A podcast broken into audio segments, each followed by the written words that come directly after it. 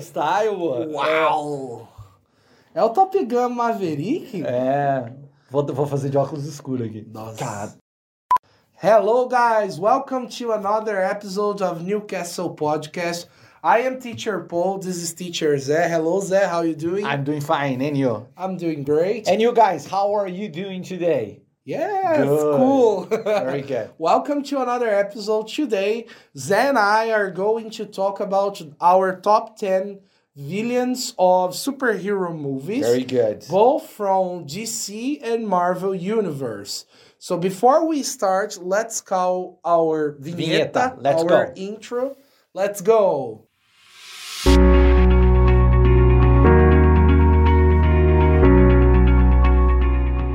So, guys, starting our list with our 10th favorite villain from DC or from Marvel. And here we have a division, actually. Yeah, Yes. we have two because we weren't able to decide which one is your our favorite. Yeah, so we have Gorr from the last movie of Thor, Thor: Love and Thunder, and we have Wanda from Doctor Strange, the last movie also Yes. from Doctor Strange. Multiverse of Madness. Eh, I actually, I actually like both. I think Gore is the best thing from Love and Thunder. Eu acho que o Gore é a melhor coisa do Thor Amor e Trovão, que é fraco em geral, é fraco em muitos sentidos, mas o Gore é muito Yes. bom, é um excepcional vilão. Deveria até aparecer mais no filme, achei que ele foi pouco aproveitado, mas o Christian Bale tá ótimo no filme. And Wanda, I think the great thing about Wanda is that she's actually not a villain in other movies, but she plays the role of a villain in the last Doctor Strange. And that's very interesting because you have a villain that was a superhero in Yes. other Marvel movies and here acts like a villain. And she acts pretty badly because she kills a lot of people in the movie. Yes. And the actress is great. I think she's a great villain. That's our 10th place. Yes. I, couldn't agree more. Wanda. Gore was a good villain too, but Wanda was great because she was a superhero and then she became a villain. And, And she, this transition is yeah, very cool. Yeah, this transition is very cool. And she fought against the Illuminati, yes. Yes, And exactly. she she gave them a pizza. no, she destroyed them. She destroyed it. Yes.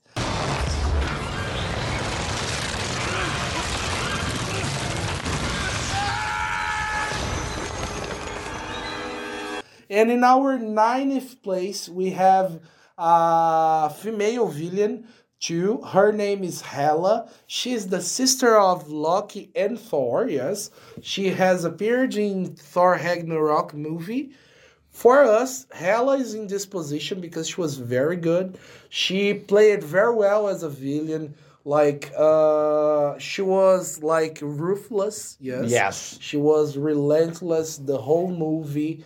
She showed everyone that she was not there for playing. It- she was there to destroy Asgard.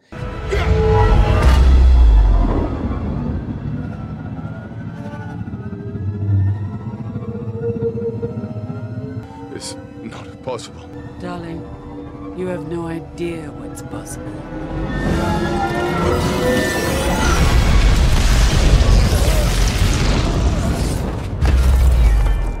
She's a great actress Yes. amazing amazing i think she probably she's probably one of the best actors that we have here uh, and she does she does a great job in thor ragnarok which is a great thor yeah eu tava falando sobre o gore aqui do thor amor e trovão que ele meio que salvou é a melhor coisa do Thor Amor. Não chegou a salvar, mas é a melhor coisa do filme. Mas Thor Ragnarok tem muita coisa boa e uma delas é a vilã Hela. Yes. And in eighth place, we have Bane. And here, of course, I am considering Bane from the last movie of the trilogy of The Dark Knight. Dark Knight, yes. Which is The Dark Knight Rises. Não, tô aqui falando, obviamente, do Bane do Batman e Robin, que é uma coisa horrorosa, bizarra, ridículo. Digitem, quem, não, quem ainda nunca, nunca viu isso, é só digitar no YouTube Bane from Batman e Robin. Tem uma cena dele com uma turma que era a era venenosa, Eva venenosa. And it's just terrible, terrible, it's ridiculous. But the Bane from Dark Knight Rises is amazing, amazing, Yes. really, really Well played. Well played. well, well played and his voice like uh, just his voice is already uh, enough for you to be Yes. afraid of him Uh, so I think it's one of the greatest superhero, superhero, no, super villains of all Yes. time. Let's not stand on ceremony here. Mr. Wayne.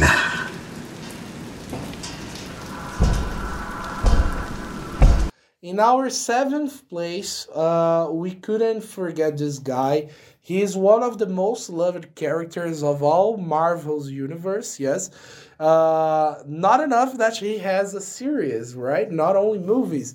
So we are talking about Loki here because okay, we know Loki after some time became like a, a good person. Uh, he okay, He's he- not a he's not a villain anymore. but Yeah. he was a great villain. Uh, he was the first villain of the Avengers. Avengers movies, Avengers saga. Yes, And not only, but also also Thor The- movies. Yes, the, Thor mo- villain of Thor movies. So Loki is in our seventh position. Hello. Hi.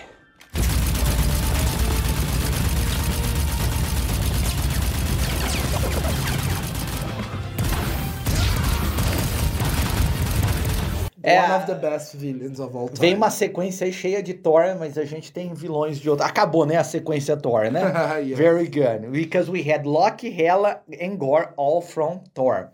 Now we are going to the sixth place, which we we put Green Goblin. This is from the original trilogy of Spider-Man. Actually, actually, Green Goblin is from the first Spider-Man movie. Yes, Então with- foi o primeiro vilão do Spider-Man. William Dafoe, yes. William Dafoe, great Perfect actor, actor. perfect actor. What about my generous proposal? Are you in or are you out? It's you who's out, Gobby. Out of your mind. Wrong answer! Oh, great. And actually, may, maybe no, probably the first. It was the first Marvel villain. Foi o primeiro vilão da Marvel no cinema. Foi. I, I guess, yes. É, porque nos anos 90, só pra lembrar, essa febre de super-herói é uma febre que começou principalmente no cinema nos anos 2000. É nos anos 90 a DC, que era a única que conseguia produzir bons filmes de super-herói no cinema, com, com a saga do Batman, é, e também teve o Superman nos anos 80, mas não tinha nada da Marvel, né? A Marvel começou basicamente com o primeiro filme do Homem-Aranha e o primeiro filme do X-Men. O que eu tô aqui na dúvida é se X-Men veio antes do primeiro Homem-Aranha, eles vieram muito próximos um do outro. But, anyway, Green Goblin, one of the first villains from Marvel in the movies, played by uh, William played by William Dafoe. Great job, and he he's great in the last. Actually, he's the villain of the last one too. Yeah. Ele também é o vilão do último. Quem assistiu o último yes. Spider-Man tem vários vilões que retornam, mas quem retorna como líder é ele de novo. Quem, quem faz o Dr. Octopus, ele não é tão vilão, né? É quem faz nesse último filme o papel de vilão é o Green Goblin. Yes. I think he's a great villain. Yes. In our fifth position, we chose, in my personal opinion, one of the best villains of all time. Really well played. Uh, it's a character that was very important, quite important for the Black Panther movie, Great. which is Killmonger. He's a great villain. He uh, pretended to be like a normal guy, just a person from Wakanda, and in during the movie he shows his real identity and how powerful he is. And something that really marked me during the movie is that he has a lot of scars, and each scar is a person he has killed, and Yeah. his entire body is completed with scars. So he's he's a very good killer. He's a great villain, and I think one of the great things about him is that he has great, like, he has motivations that you believe. And that's very important in a good villain. You need to believe in their motivations. Otherwise, it sounds stupid. And Killmonger is one of the best one. It makes sense. Like, you understand why he becomes a villain. Yes. Killmonger, number five, I agree. And all this death. Just so I could kill you. In our fourth position, there is a villain that I just mentioned right now, Dr. Octopus. Hello, Peter. When I was talking about Green Goblin, I just mentioned I, I have just mentioned Doctor Octopus, which I said it was it isn't a big villain in the last movie, but in Spider-Man 2, the second from the original trilogy of Spider-Man, he is the villain. And the same thing that I said about Killmonger, I can say about Dr. Octopus is another villain that you understand his motivations and you feel for him. He's a he's a good guy actually. Yes. Uh, he could be a good guy, but he becomes a villain, and I think He he's had good- his reasons, yes. he had his reason, and I think he's a great villain. Yes. In our top three now, we are going to start our top three. And in the third position, we chose, I think, one of the best villains of all time. Now, now all, all of them are great. yeah, now. all of them are great. Market generations, yes. Yes. The third position is an old villain, but actually he uh he's current too. Magneto. He's our in our third place. He was oh the best villain of the only villain I think the best like of X Men. X- yeah, but yeah. we have different versions Yeah. of Magneto. I think the be- the best one is the one played by Ian McKellen. Yeah, Ian McKellen é um ator Magneto. genial, que inclusive tá no Lord of the Rings, é o ator que faz o Gandalf também. Yes. Aliás, ele fez na mesma época os dois filmes, que Yes. foram dois filmes super hypados. And he's a great actor. I think he's the best Amazing Magneto. actor. But we have the young version of him also in First Class and in the movie that shows the beginning of X Men. Yes. But I think he's the great, and I think also again the same thing. Great motivations too. You understand Yeah. his reason because it's controversial. He suffered a lot in Aus- Auschwitz. Yes. Yes, It's a very sad story. and and and and it's a it's a interesting dilemma, you know, because like you have uh, you have Charles, you have Professor Charles, which has a different approach. Uh, according to like has a different approach in how to deal with the mutants like in that universe because they suffer with a lot of prejudice and professor x or professor xavier thinks they need to be peaceful magneto they he thinks they have to fight. They have Yes. to rebel. They have to be radical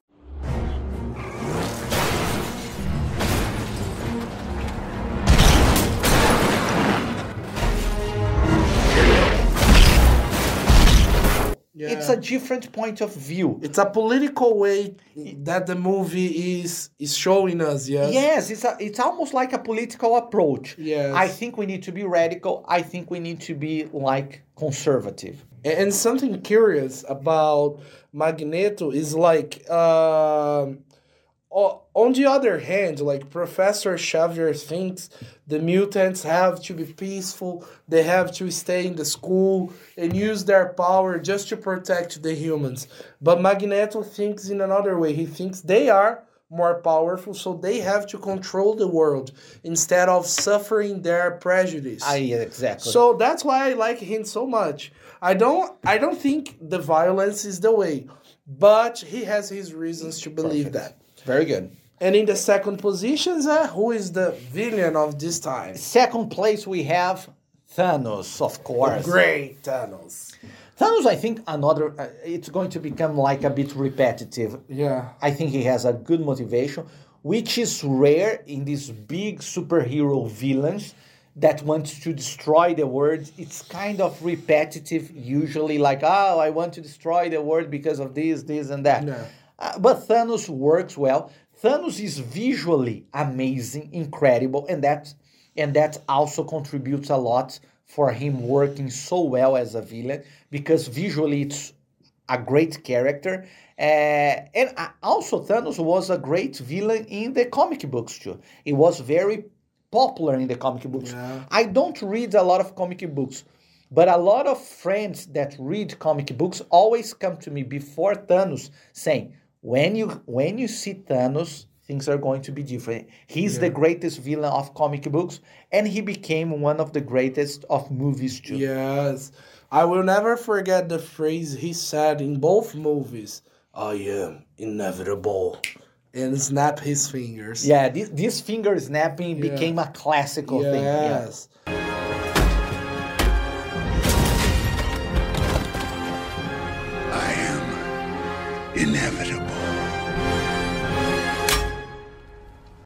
and it's very cool because Thanos not only destroyed uh, half of the population of the universe, but he put a fear in everyone. Like, because before Thanos, the Avengers, the heroes, they had fought against uh, Loki, they had fought against Ultron, and many other villains, but they were nothing compared to Thanos. Exactly. Like they were all working for Thanos. Yes. Uh, besides Ultron, Ultron was uh, A different stuff, Yeah, yeah. different stuff. But like Loki came to the Earth to get the the first The uh, Tesser- Tesseract. Tesseract for Thanos. Yeah.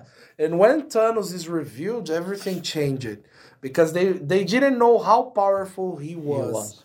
Yeah, so he's amazing. Thanos Very good. incredible.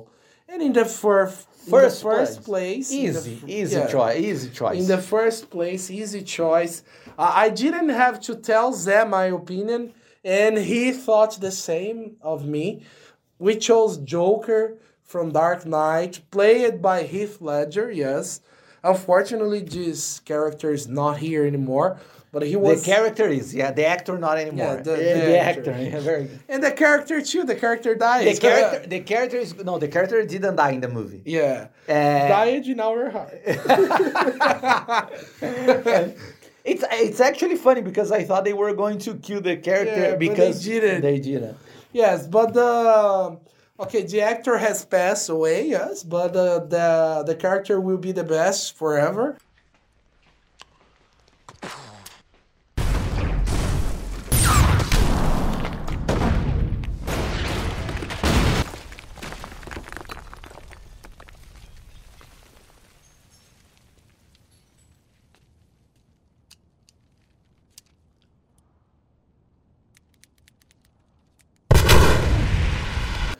So the Joker from Dark Knight is incredible.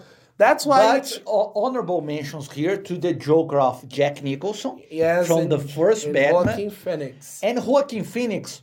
Joaquin Phoenix actually is great, great, amazing. Yes. I think I think in the same level of Heath Ledger. Yes. I think it only doesn't make the list because uh, in Joker's movie, uh, he is not. It's not like he's the superhero, but he's the leading role. He's the protagonist. Yeah, he's, the, the, antagonist. The, the image of the rebels. Yes, and he's kind of he's kind of the guy. He's not a villain exactly because we are following his path. We are understanding how he became Joker. The great and the great thing about the Totally Joker, understandable. Uh, Yes, exactly. But the great thing about Joker from The Dark Knight is that it doesn't explain anything. O que eu adoro do Joker do Dark Knight é que a gente não sabe. Você vê que cada hora, você lembra que cada hora ele conta uma história? Ele começa a contar a origem dele. Ah, meu pai fazia. ah, eu adquiri. Ele cada hora conta uma história para como ele ficou com aquela cicatriz. E na verdade, o Joker, o Joker do Heath Ledger é só isso, um agente do caos. Não tem, a gente falou muito de histórias de, das motivações do vilão- dos vilões. O que é ótimo do Joker do Heath Ledger é que ele não tem nenhuma motivação. Ele é simplesmente um psicopata, agente, Malvadão. agente do caos, sem historinha, sem nenhum, sem nenhuma razão, sem nenhum experimento que saiu errado e ele virou aquilo. Ele é simplesmente O aquele- vilão. aquela figura anárquica incrível. Why so serious? Yes. Very good. That's it, guys. That's it for today's. Uh, what did you think about our list today? Good list, yeah. Great list. We're going to come back in another episode with another list of villains of movies, not superhero movies, okay? Very good. So thank you guys. See you. you. Bye Bye, bye. guys.